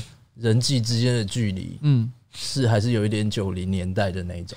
九零年代什么意思？抠机，抠机。哎，你有经历过抠机的年代吗？就是快美，就是刚开始摩托罗拉有出那个可以文字的那一种的时候。你知道我们曾经想过要，我们曾经想过要出一个影片企划，就是你在在抠机很流行的那个年代，然后有很多的抠机有很多的密码，嗯，就是用一长串的数字来表达某个意思。嗯，比如最简单，那是五二零嘛，嗯嗯。你传一个讯，因为以前抠机的年代是不能够传文字的，对，最早的时候，而且就算是后期有中文字的时候，也有字数上的限制，所以其实很多人都会抛一些呃数字来快速的表达一个意思，譬如五二零就是我爱你，然后我记得还有一些更复杂、很难懂的，然后那时候我记得还有人。呃，写了一张有点像是摩斯密码表的东西，跟大家讲什么数字代表什么意思。哦。你有看过那个东西吗？我知道那个，你知道那个对不对？但但是我我没有记任何的那一种。哦，你没有记那个东西。所以对你来讲，其实抠机的年代就是别人传了一个讯息给，因为以前抠机的逻辑就是会有人，呃。它是一个小小小装置，会告诉别人有人打电话给你，或者是传了一个什么简单的讯息给你，让你知道。但是你能能在什么时候回它，其实是不一定的，因为 call 机本身不能够直接回讯息，它不是手机。你要回讯息，你必须要打一通电话，嗯，然后到那个 call 机的好像是服务中心吧？对对对，就是对，你要打，然后好像就有一个代码还是什么？对，你要透过一些代码，然后传达一些讯息，譬如说你再等我一下下，然后你你你呃我我十分钟后会到，然后类似像这样，你可能留言在那个系统里面，然后然后呢，别人在打那通电话，就虽然他所有的东西是非常类比，非常非常呃延迟的。对对对对，他的讯息的传达，就是你以前在扣机的时代，我传一个讯息给你，得得到回复的时间有可能是十二小时或者二十四小时之后，但那个年代并没有人觉得这样有什么不对，因为大家也也不觉得你非得要当下立刻回。对对对对，就是那个感觉。对，那反正现在就是，我觉得好像所有就每件事都在推着你，就是你你要你要赶快回，你要赶快回那种感觉，我很不喜欢。对。我也是这样觉得，你知道，我到我到最近这几年才开始习惯这件事情。但是你这样怎么当议员？幸好我有七个助理，我七个助理的目的就是这样做。因为因为你知道吗？因为我我我记得我曾经有一次被一个女生骂过这件事情。她是一个我在呃工作场合遇到的女认识的女生，然后她在线上，她就在用那种通讯软体问了我一些事情，然后问着问着，然后我突然之间就没回了。因为我当下就不想回了，就有一种啊，我觉得我我觉得好像讲的差不多了。后来第二天他抱怨抱怨遇到我本人，他抱怨这件事，他说我从来没遇过有人聊天然后不讲话了，居然不会讲一声再见。哦，我超常这样。对，我心里就想说啊，不就是我觉得已经话讲差不多完了。他就说他一直在等我回下一下一个讯息，可是没想到等了半天我都没有任何的下一步。对我我我真的很常这样哎、欸，我很常就是，可是。怎么讲？其实老实说，你心我心就是心里还是会想到这件事情，嗯、就是说啊，我其其实后来好像忘了回，嗯，就一开始，然后时间久了就也忘记这件事情。但是我觉得那就是一个 feel，就是我没有故意不回你，嗯，对。所以你后来取了一个品牌，你现在的那个音乐厂牌的品牌名称叫任性的人，他跟你这种任性的个性其实是有关系的吗？嗯。我觉得任性的人这，这这这这个这个标题，这个这个品牌，就说这四个字啊，任性的人，其实我觉得更像是一个目标，嗯，就是不完全是描述我自己的状态，嗯，对，因为我自我自己觉得我爸我妈都比我任性，然后我觉得这个任性的人是一个目标啦，是一个其实这个社会大家。都要可以要想一下的一件事情，这样。那你在《史诗》这首歌里面，你有一段歌词就是讲说，呃，爸妈离婚了没？嗯，因为你在问十年后的自己，对，所以他们离婚了吗？哎，终于 离婚了，就在去年啊，就在去年，对，对，对，这是他们的任性终于开花结果了。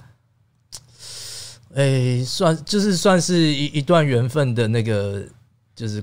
过去，可你知道吗？在二零一三年就写了一首歌《爸妈离婚了没》，而且你知道吗？因为你这首歌，我想在网络上应该点阅全部就是加一加 Spotify、Apple、YouTube 加起来，我看有有个一两千万吧，嗯，也就一两千万人见证了，就是你爸妈会不会离婚的这个预言。你爸妈看到时候不会生气吗？那是十年前的二零一三年呢，怎么有他们那个时候就已经不好了，就已经不好了。对，所以他他反正他们他们那个离婚，我觉得很不错，这样。哎，其实你这个想法也跟我很像，因为我爸妈是在我大学的时候离婚的，但我其实国中、高中就觉得他们感情非常的不好，所以他们大学他们终于决定离婚，因为他们会之所以拖到大学，是因为他们那时候心里有个想法是至少要等小孩长大，嗯，然后所以后来他那时候他就呃有一天就开家庭会议，然后就很认真跟我说，呃，我我想跟你讲一件事情，希望你不要觉得太惊讶或者是生气或者是干嘛，就是我跟你呃爸妈妈爸爸爸，我就爸爸妈妈决定要这个离婚了，嗯，然后。我当下心里，我就第一个回应就是怎么拖那么久？我大学的时候我说你们怎么拖那么久？傻眼呢、欸？呃，我之前刚好有看到一个，就说调查，嗯，就说如果如果小孩子是在比较年幼的时候爸妈离婚，嗯，那他成人之后他会倾向于就是孤孤单的模式哦，对，然后然后如果是如果是在就是小孩子比较大的情况下才离婚，嗯。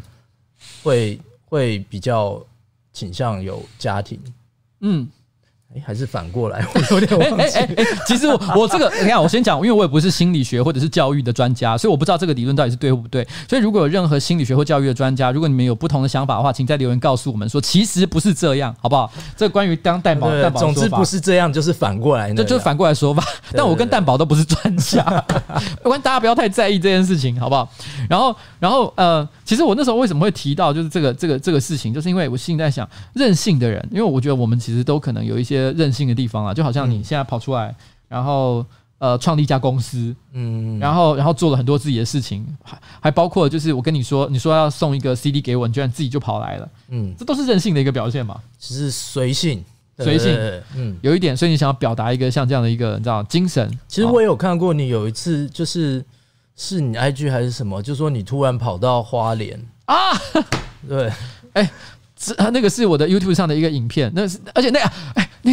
等一下，那个那那支影片的标题还真的是任性哎、欸，对啊对啊对啊，他也是任性哎、欸，哦 Oh my God，我都忘了这件事情，所以这件事情真的是有连结，因为那时候我心里就是，你知道有时候就会有那种一时兴起，因为那时候就是花莲有一个很有名的柠檬汁。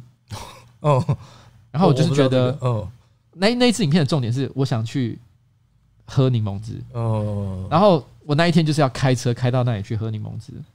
就是这么就这么简单而已。然后，不过我现在不能做这件事情啊，因为做一个市议员呃，呃，这种任性可能一般的市民会有一点点不能够接受哦，所以，所以就是这样哦。议员是每天都要去的吗？就是呃，议员的工作是这样，就是他没有规定你一定要每天去，但是你每天都有很多的事情要做，你可以选择都不做，但你也可以做到死。然后这是一个，其实我说真的，这跟音乐音乐的工作也很像。你作为一个歌手，你每天都要上班吗？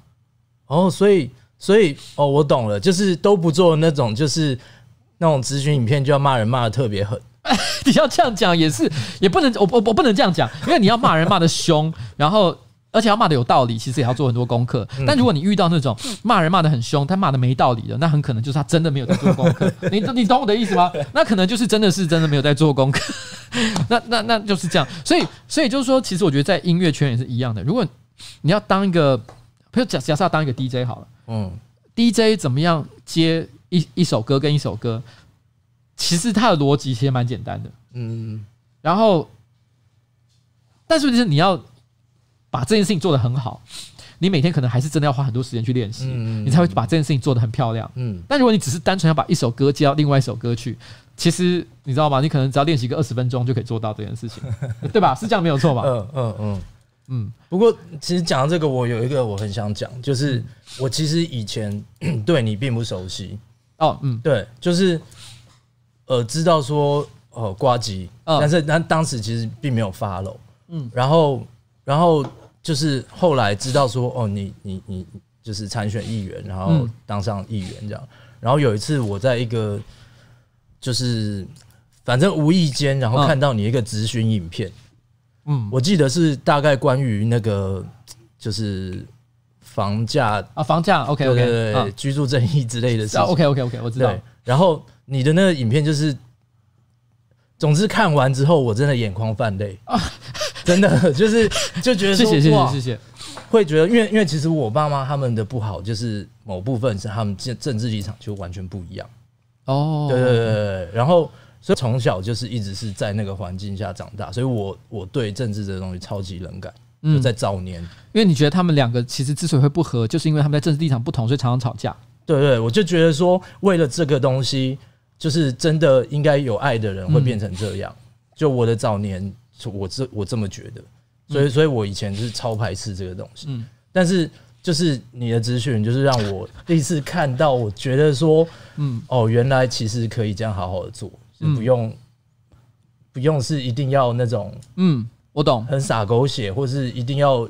用什么意识形态去包装这样？但但是就是我说的做功课这件事情，因为你你说的那一场直播，其实光是准备他的资料，然后还有怎么样把那个资料变成是一个可以讲得很顺的过程，其实那是经过了练习。我那个时候那个那那个咨询的那一天早上，因为没有要开会，我一整个早上都在反复的 repeat 练这个事情。这个问题就很像饶舌歌手，我想。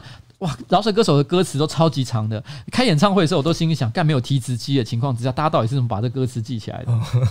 嗯，我曾经问过热狗这个问题，热狗就跟我说啊，就自然而然就会。因为，嗯，因为那个是，我觉得就是写的时候，你你你写的时候越接近原本的直觉，你就能够越记得起来。嗯，对吧？哦，因为你自己写的，所以你其实对它是有感觉的。对，它就像一首诗，因为它本身又有 rhyme，有押韵，因为它 flow，而且它本来就是在你的大脑不断的转转转产生出来的东西。嗯、了解，对吧？哦，我我知道那种感觉。好了，我跟你讲，今天的节目哦，我们差不多要准备开始，准备进到最后了哈。然后，然后，然后，这个我在结束之前，我再放一首他新专辑的一首歌给大家分享一下。那他的目前的这个蛋堡的这个专辑呢，其实老实讲，今天他不是来打歌的啦。然后，但是我还是帮他介绍一下。然后，对，就是他现在的新专辑呢，其实这个实体版已经都卖完了。所以已经限量，已经已经结束，买不到了。但是网络上呢，还可以买得到它的数位版本，然后可以直接下载，就是所谓的加长音乐。那我们这边再放一首呢，因为你知道吗？这首歌其实好像这张专辑，我觉得有二十首歌，好好听的歌非常的多。这首歌绝对可能也不见得是最强的，但是但是为什么我特别要放出来呢？等下大家听到里面的内容，大家就知道为什么我觉得这首歌 我今天会忍不住想要放出来。哎，等一下，等一下。要不然我放错了，我放错了，这是我下一次直播的歌，这首歌叫《吉他老师》，对不起，对不起，这是我没问题，没问题，我放错了，我放错了，这是我下一哦，这首，你知道为什么我会放这首吗？大家等下听听看。你什么时候要？哎，干什么？你有完没完？打一块你啰嗦一次，我吃你的喝你的，叫你管定了是不是？小声点，我怕谁呀？你那点薪水。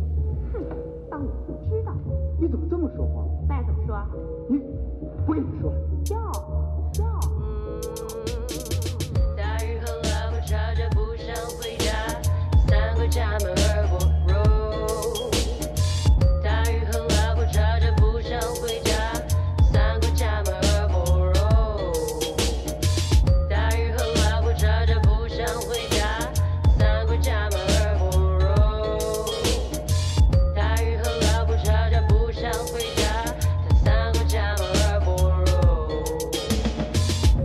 从工地离开，不想回家，不想回他鸽子，不想陪他。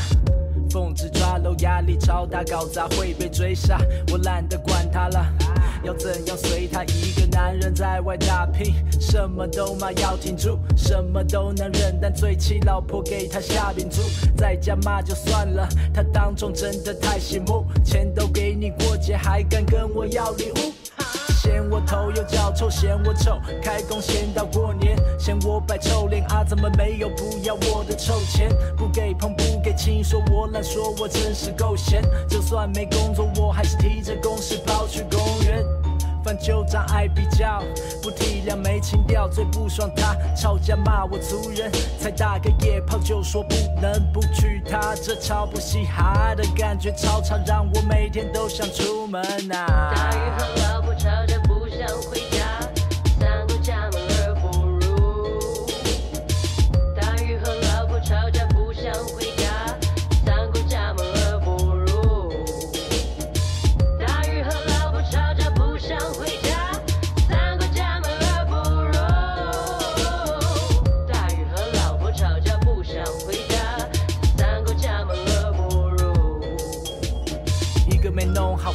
乡民麻烦，吃力不讨好，勤跑基层，听他们靠餐。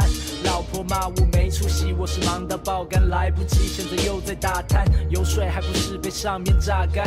办晚会演防灾剧，唱防灾歌，啊我爱饿，他们开喝。现在的年轻人只懂享受，五千年后怎么办呢？来自南方的恶恶草，他们说能让你没有烦恼，这种东西肯定害人不浅。刚好我手上也有一点，这个怎么用啊？啊，过瘾哦！如梦似幻，时间好慢，我好像经历了死与活。我要打鼓，我要写诗，我的作品能感动神与魔。我有个想法，我要开启新的时代，建立国与国，还抓什么漏？抓你妹！吃什么水？水太深了，会把你杀掉，换下一位。政治的斗争要懂隐退，我小到像一粒沙，又大到能吞下天与地。Yeah，一个人饿到疯了，牙齿也可以当武器。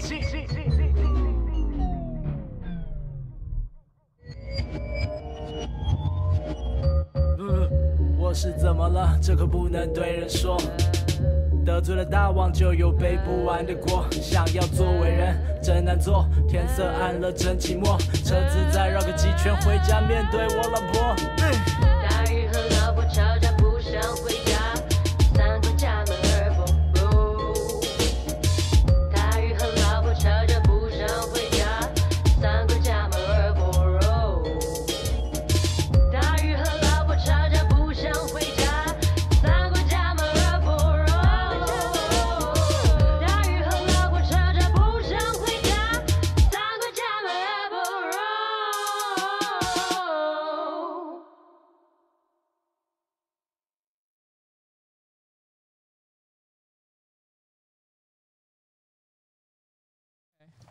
好，刚刚那首歌呢是诶蛋宝的这个新专辑的一首歌，叫做《大雨》。大雨哦，但不是大雨大雨一直下的大雨，它是指大禹治水的大雨啦哦。然后这这首歌为什么会放呢？很多人都已经猜出来，因为里面有谁呢？里面有九元爸爸。刚刚其实，在闲聊的时候，就就有发现，其实蛋宝也蛮喜欢九元八八。不过，当然，我跟他的心情应该都是一样，就是我们都很欣赏他。嗯，但是我们都有老婆了，所以我们都是非常有礼貌的欣赏，对，就只在那个礼貌礼貌的那一条线。觉得他很棒，很有才华。然后我们觉得他是一个很优秀的一个表演者，呃，创作人。然后，但是没有任何多余的想法，对吧？而且我们的老婆都有可能在看节目，老婆会看你的节目吗？有，他现在应该有在看。就是 就是我们是，我们是以非常哦这个这个绅士而且严肃的心态在看待九零八八这件事情。九八真的对对不对？就嗯嗯，啊，你因为你刚刚有提到说你在纽约看了他演出，你就觉得说干，我一定要找跟这个人合作。对，所以这是你跟他的第一次合作。是在其实我跟他更之前有一首歌叫《台北嘻哈故事》。台北西哦，对对对对但那时候我没有收在这次专辑，嗯嗯，然后那是第一次找他合作，嗯，对。那其实那时候觉得，那时候那个时候，呃，九零八八曾经自我，他给自己自我解嘲啦。他曾经说过说他是什么台湾 feat 怪还是什么之类的，因为因为他说叫台湾 feat 怪是指，因为歌手 feat 就是指说呃跟谁谁谁合作的意思嘛。嗯，但他说他有好长一段时间都在到处跟人家 feat，但自己几乎都没有在做做做哦独立的音乐。他后来才出他的专辑，嗯他很后来才出他的专辑。但是他跟利友王、跟你，然后跟各式各样的歌手，跟马念先都有合作。但是问题是，他自己的歌其实非常少，嗯，对，之前有一段时间是，嗯，所以他才会说他是什么台湾 feat 怪。但你这张专辑，因为这张专辑其实你自己其实目前有主要可能有在打的歌，其实是两首啦，一首是这一首，另外一首是蜘蛛嘛。啊不，不是不是，就是一首是那个那个加强音乐，另外一首是蜘蛛，就是应该说这两家蜘蛛跟家常音乐是目前有 MV 嗯。放在网络上的，嗯。啊，然后但这你这张专辑呢，有一个非常奇妙的地方，就是其实你完全不上数位，因为你你其实只有在东区开了一个快闪店，嗯。然后快闪店呢也是有限的期间卖完有限分量的数这这个实体专辑之后，然后立刻就收掉，也没有再做了。那这其实完全反现在的这个音乐产业的常态，所以为什么会做这样的一个选择啊？嗯，就我觉得，嗯，怎么说？我觉得其实现在这个这个这个市场，或者说现在现在这个音乐产业啊，其实你就算是原本的方式，也是卖的不好。嗯，所以就是不如就是试试看，乱试试看别种方式。这这是一个。你认为这是一个算是一个艺术家的一个创意，还是说这是一个基于老板创业老板他他他商业模式的一个想象？就是我是为了赚钱，所以我做这个选择。我觉得，我觉得这整件事情是我的行为艺术哦，行为艺术吗？刚好他有赚到钱，他有赚到钱，是不是？因为后来有听迪拉说，其实真的卖的蛮好的。就是对啊，就多亏大家给面子，真的是还不错。就是说第一批有有卖完这样，哇，真的蛮强的耶。因为我自己也很难想象，这年头还有人可以卖实体产品，除了 AKB 之外，但 AKB 是完全是另外一个逻辑，它不是音乐产业逻辑，它是投票的逻辑，所以它已经是那种手机游戏氪金概念 啊，对那种那种，所以很多人都会批评说 AKB 的玩法不是音乐产业的玩法，它已经不是音乐好听我才去买专辑，它是因为为了要投票嘛。嗯，哎，你知道吗？你知道他们的逻辑？我不太知道啊，你不知道 AK 哦，AKB 的逻辑是这样，就是。AKB 每年都会有所谓的总选举，嗯，然后总选举的意思就是说，因为 AKB 的成员不是固定的，他每年会就是他可能，譬如说假设固定成员是三十个人好了，但是每年的总选举可能会有我我不知道确实的数字啊，但我只是个比喻，可能会有一百个人可以选，那包含现在的三十个成员跟新的七十个七十个竞争对手，然后他必须透过投票的过程，然后才能够决定谁会留在下一年度的版本的 AKB 里面。但是投票权是来自于 CD，而且每一张 CD 代表一张票，所以就是说，如果有一个人我买了一百张 CD，我就可以有一百张票，所以会有很多他的歌迷会一口气，因为为了要支持某一个人，我就买负数以上的 CD，就是为了要投很多票。哦，你看这个玩法是不是就完全跟音乐产业已经没有任何关系了？嗯，那作为一个老板，有没有觉得哇，干邱元康好强哦？诶、欸，不会是我想得到的，不会是想得到的事情，是不是？对对对，对，我跟你讲，其实这这是我忍不住就想问你，就是说，其实因为你现在你以前是一个纯粹创作者，嗯，然后有什么商业上的事情，有没有赚钱，迪拉帮你照顾就好，但你现在不是这样。你是老板，你就是自己的老板，你会觉得你的心态上就有一些改变。你觉得你已经突然之间发现，干，原来当年很简单的事情，现在自己做，发现原来蛮难的。有这样的有这样的事情吗？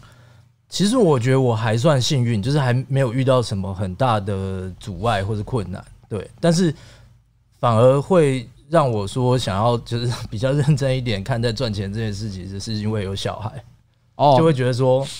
对啊，就是 还是要养家活口。对对对，嗯，那那其实回到我自己本身，就是我现在就是一一个人，等于是我这个公司就只有我啊，我就是这个公司。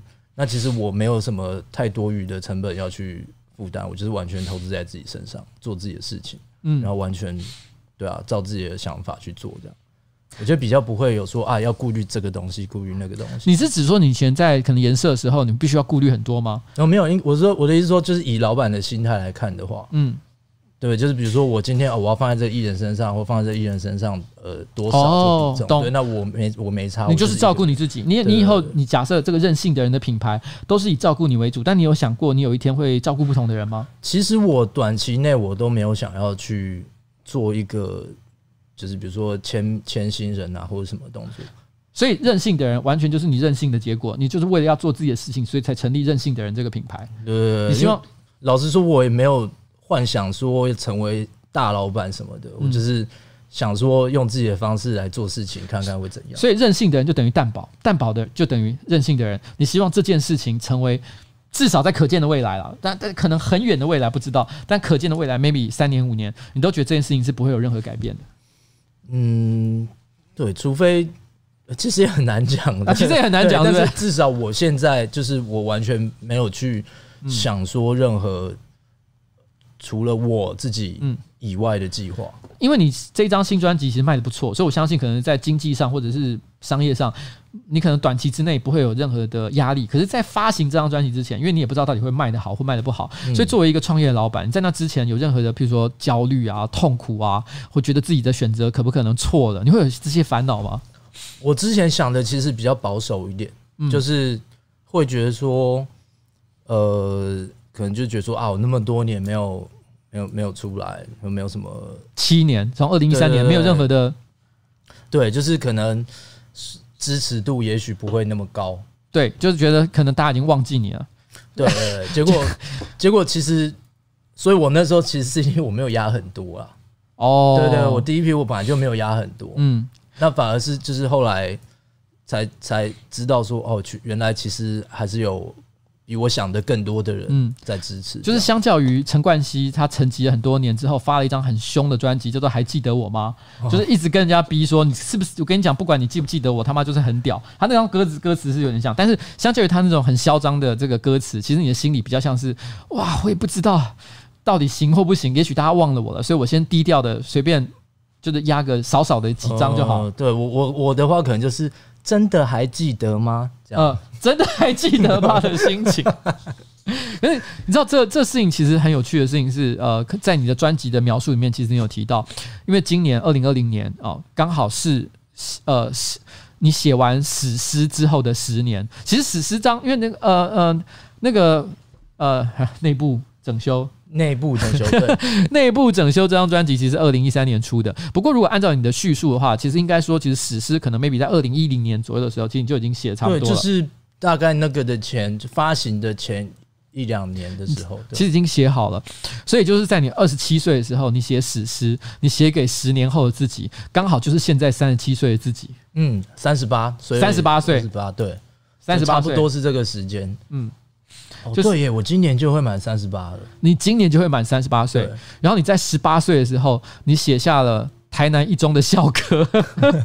十八岁的时候写台南一中的校歌，然后呢，这个二十七八岁的时候，你写下了史诗。你在史诗里面问了自己很多的问题，除了我刚刚说到的什么，像是那个妈爸妈离婚了没有？他们已经离婚了。嗯我记得你还有问了一些其他的问题，像是呃，你觉得你能呃改变了什么？你有改变了什么吗？这个社会，这个音乐产业，或者是任何事情？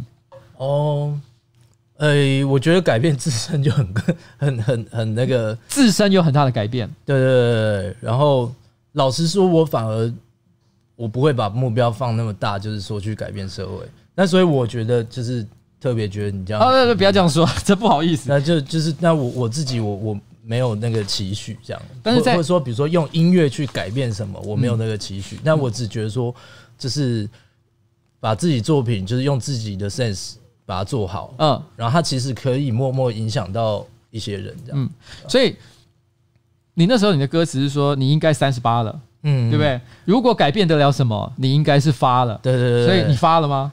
就跟那个时候比起来是比较 你二十八岁的时候其实没有很多钱，最明显是发福了啦，发福了，对吧？长相有点不太一样。我们今天的专辑好像是比较年轻的。我们我们今天那个那个直播的封面，就我们做一张封面，好像是你比较年轻时候的照片，所以很多人其实那时候就有留言说：“天哪，这是以前的蛋堡。”对，那个可能大概一零年左右，一零年左右。然后你还有问说自己是否还有吃药？哦，对，哦，我真的是现在也比较好哎，因为嗯我后就是这几年我就比较比较多运动，嗯。然后我那个我那里面说的药是指那个就是精神精神呃那精神科的药这样，精神科的药。对对对对，所以那时候其实有一些可能忧郁症。对，就是我我的上一张专辑大概是围绕在这一个主题嗯。这样，然后所以所以对，所以有那一句，嗯。然后近年真的是这这两三年有比较好一点已。经觉得就是获得了一个控制其。实其实还是会怎么讲？就你还是会知道说你会你会一个一个阶段，因为我我是那个躁郁症，嗯所以你就是越来越你如果时时内观，也不能说内就是关注自身，抽离出来关注自己的话，嗯你你就你是可以意识到自己的状态正在转变，嗯你就知道说啊，我接下来可能会越来越躁，嗯或者说我越接下来会越来越郁。嗯。对，那那那久了之后，你其实可以跟这个状态去共相处，对，因为他可能一辈子，都会跟着你。对对，你就可以找到平衡，这样，嗯。所以肯定还是会有那些感觉，但是你更知道怎么跟他们相处，这样，嗯，所以其实我可以直接就回答你的歌词的下一个问题。你下一个，因为你在歌词里面的下一个问题就是你是否回到了中间值，还是发癫到了令人想笑，哦对不对？嗯所以其实你对你来讲，你刚刚的陈述就是说，你觉得其实你现在就是回到了比较像中间值的地方。呃，我觉得比较能控制，嗯就是我知道我还我也是会到这个极端，也会到那个极嗯端，但是大部分都能在自己的意识之下，嗯嗯，有控制之下这样。所以十八岁的时候，其实蛋宝呢，他写下了台南一中的地下校歌。然后二十八岁的时候呢，他写了一首史诗，写给十年后的自己。然后三十八岁的现在，他出了一首呃一张专辑，叫做《家常音乐》。这张家常音乐呢，是他离开颜色之后的第一张专辑。嗯然后，然后展现出了其实可能跟他七年前，也就是在讲史诗这张专辑的时候，完全不一样的一个风貌。这次的这个专辑呢，其实很多的内容都是他一个人一直一个人在家里面自己，然后呢就是手工制作出来。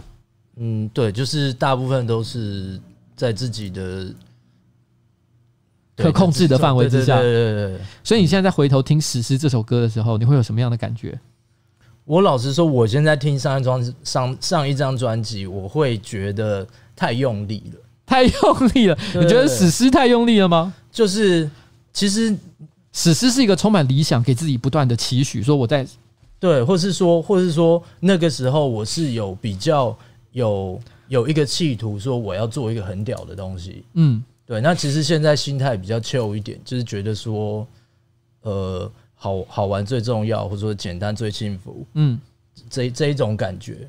嗯，对，那那当时就我现在现在我的状态去看那个时候，是会觉得说啊，我当时很用力的想要呈现某一些东西，这样。嗯嗯，所以但是就是每个阶段也都是自己，所以也不会觉得说嗯好或不好这样。因为史诗，我觉得它是一首，就是我觉得它不能说是大屌歌啦，它因为大屌哥是指那种就是讲说啊，我我很强，然后我我供养全家。然后呢，哦、很多兄江湖兄弟，嗯，他不是那种类型的歌，但的确他是一个有点热血，会让人感觉到就是说你对自己有所期许，希望十年后，你虽然并没有强调说你十年后一定会功成名就，但的确对自己是有一些想象，只是你讲的有点保守，因为你是给自己一个问题，说我到底是你知道吗？还有在吃药吗？还是说我已经过于疯癫？你虽然有问这些问题，听起来像是个问句，但是我相信你心里在写这个这些这段歌词的时候，其实也希望一切都是往更好的方向发展吧。嗯，所以他的歌名。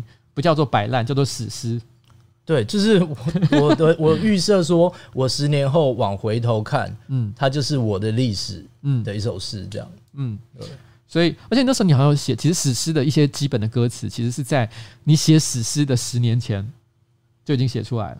我写史诗的十年前，因为你你你那时候不是有这样写吗？就是什么？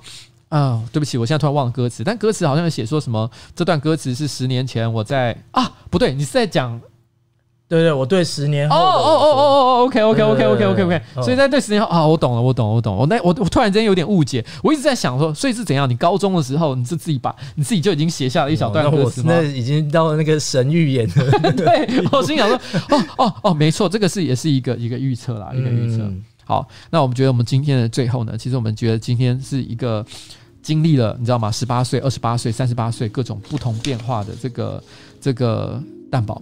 那这个时间也晚哦，大家都是成家立业的大人了。你知道，其实 我们还有老婆，他还有小孩呢，对，所以是不是该回家了？好，差不多，差不多该回家了，对不对？还是还要再聊？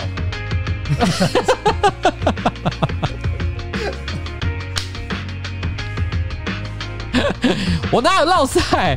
没有歌直接来了，好不好？我们现在就放史诗给大家听。然后前几天我遇到蛋宝，蛋宝就问我一个问题，他就说：“这首诗写在十年前的某个凌晨四点，颜色工作算了，我不要讲。啊，怎么可以？没有，我直接放歌。面对又要逼近的期限，如果你忘记，我帮你做个你这时正在酝酿一张很屌的专辑，来自最大馆的团体，需要的只是时间，不是指点。批评什么我才不管你，疏远了所有人际关系，我没有空，什么都没有，那也没关系。我还有没有当初玩绕车，只想挣脱束缚的期待，但现在却意外，比过去应该就是呃，就一直都还蛮喜欢的，就是我。应该说我，我很开始听饶舌之前，我是已经就中了，所以在那之前我都会过两年你才开始写歌，写到现在，是个饶舌歌手，能帮你把这首歌做成你最爱的样子，你最爱的比赛作品。好了，谢谢，谢谢，谢谢，谢谢，谢谢。然后记得要消毒。哦，好，有有有有，随身携带，大家一定要那个。对，大家。三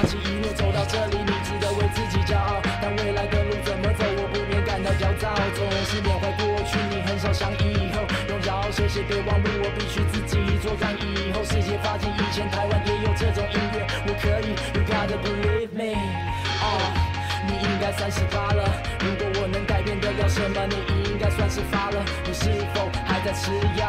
是否回到中间只会疯癫到让人耻笑？那你爸妈呢？是否签了离婚同意书？你是否有把他们跟他们的故事都记住？希望能让他们不再因为没钱不快乐。是我这时的愿望，希望你早做到了。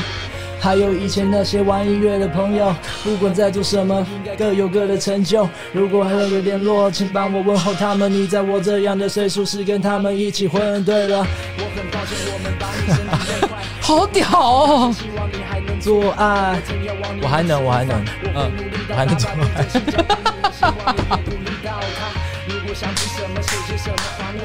我刚居然忘了问这个问题，这个很重要哎。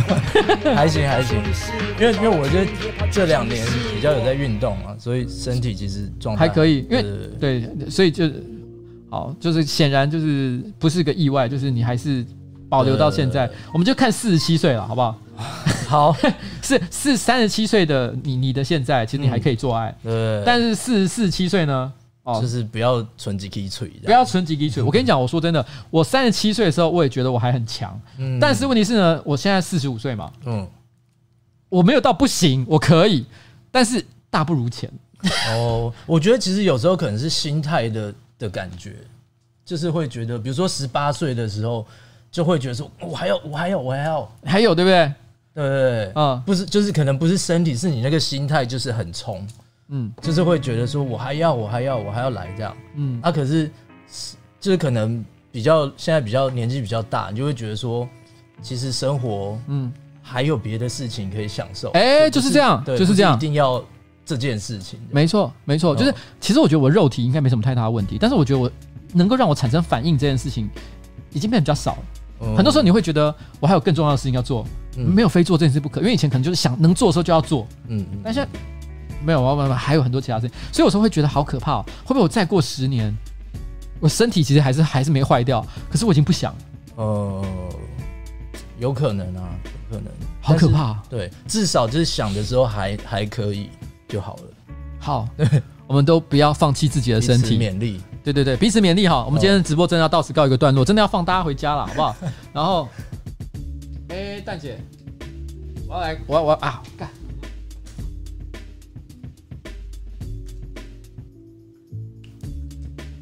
因为我要关掉这个直播，我要开浏览器。哦因为我刚刚浏览器关掉了啊！好了，要准备来说跟大家说拜拜。好，真的真的啊，要拜拜了哈！再见大家，谢谢大家今天的参与。谢谢。